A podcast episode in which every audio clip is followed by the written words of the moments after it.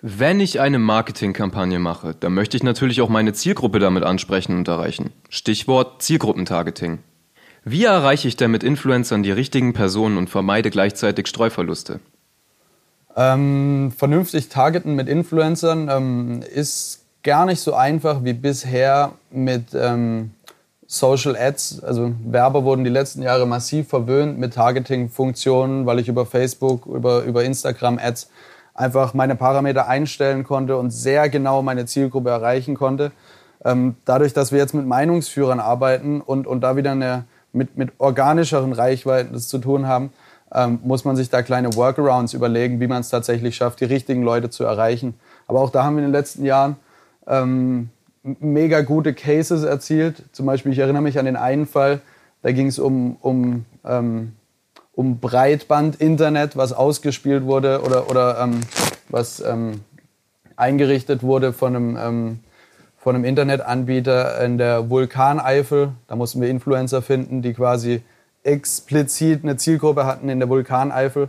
Das war dann eine händische Suche, war auch gar nicht so einfach, aber haben dann tatsächlich Blogs gefunden, die sich nur mit der Thematik äh, auseinandersetzen, mhm. die uns dann über ihre Insights auch sagen konnten, sie sprechen tatsächlich eine Zielgruppe an, die in der Vulkaneifel sitzt und sich äh, mit, dem, mit dem Thema auseinandersetzt ähm, und konnten da super Ergebnisse erzielen.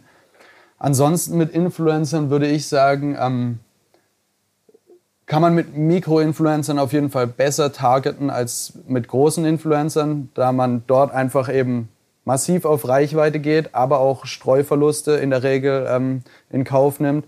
Mit Mikroinfluencern ähm, kann ich in der Regel besser spezifische Themen targeten. Also wenn ich einen Running-Influencer habe, der wird mit Sicherheit keine Millionen Followerschaft haben.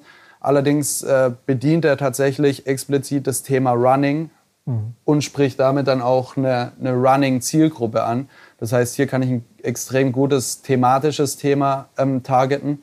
Und regional verhält sich es eigentlich äh, ähnlich. Also wir beobachten, dass Influencer, wenn sie anfangen zu wachsen, ähm, in der Regel eine lokale Zielgruppe zunächst aufbauen. Also ja.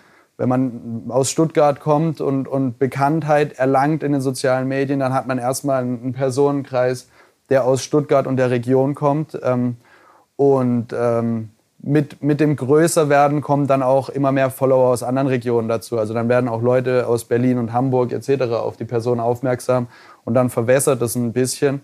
Aber ähm, ja, da lässt sich auf jeden Fall auch mit Mikro-Influencern besser targeten als mit großen.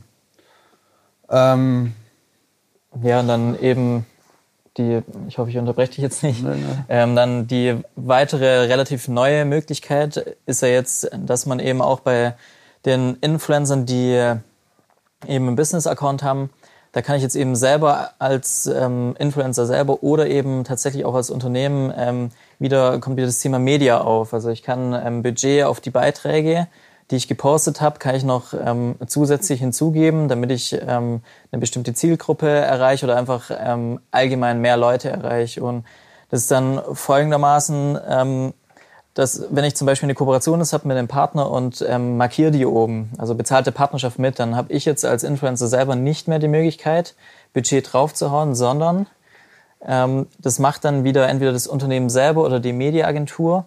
Das heißt, die können sich, die nutzen dann zum einen meine Reichweite, die ich von meiner Zielgruppe habe, und können dann aber entscheiden, mit dem Inhalt, den ich gepostet habe, ähm, den Beitrag nochmal an eine ganz andere Zielgruppe auszuspielen.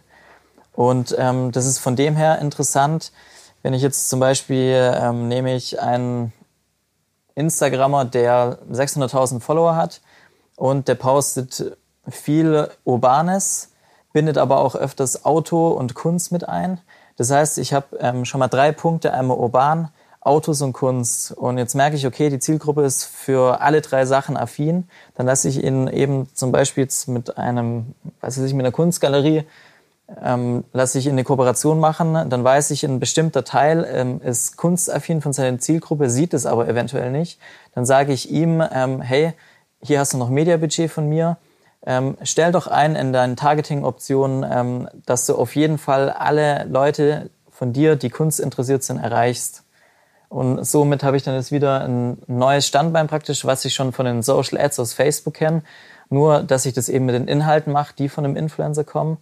Und ich eben gleichzeitig, wenn ich möchte, seine Reichweite voll ausnutze, plus dann mit den Inhalten nochmal eine ganz neue Zielgruppe erschließen kann. Ja, ja ich glaube sowieso, dass auch die, die Vernetzung von Influencer-Content und Mediabudget in Zukunft noch mehr an Relevanz gewinnen wird oder muss. Ja. Weil was viele Unternehmen auch nicht sehen, dass ja mit einer Influencer-Buchung erstelle ich gleichzeitig auch Content. Und bisher ist es oft so, dass wir, dass wir Kampagnen fahren, wo einmal teurer Content erstellt wird und über genau, Social, genau, genau. Social Ads ausgespielt wird. Und parallel oder als Add-on wird dann auch noch mit Influencern zusammengearbeitet.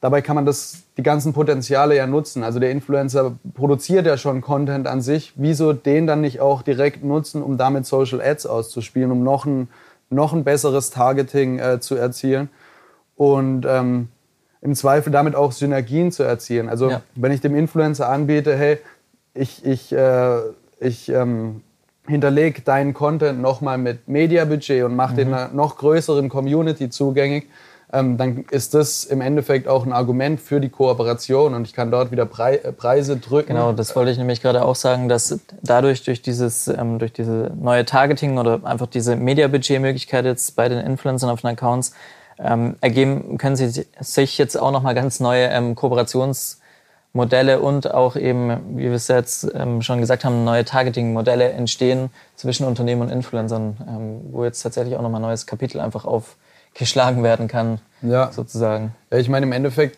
kriegen wir damit auch die Kurve, dann können wir auch mit, mit äh, enorm großen Makro-Influencern arbeiten und sagen, okay, der, der erzielt einfach ähm, zunächst mal eine hohe Reichweite, schafft Awareness und gleichzeitig kann ich aber sagen, okay, ich hinterlege seine Inhalte auch nochmal mit Media-Budget und kann dadurch ganz genau nochmal Zielgruppen zusätzlich ja, targeten, ja. dass ich dann sage, okay, diese sehr reichweitenstarke Kampagne wird wird aber noch intensiver ausgespielt äh, bei einem kleinen Personenkreis, mhm. den ich damit erreichen möchte. Genau.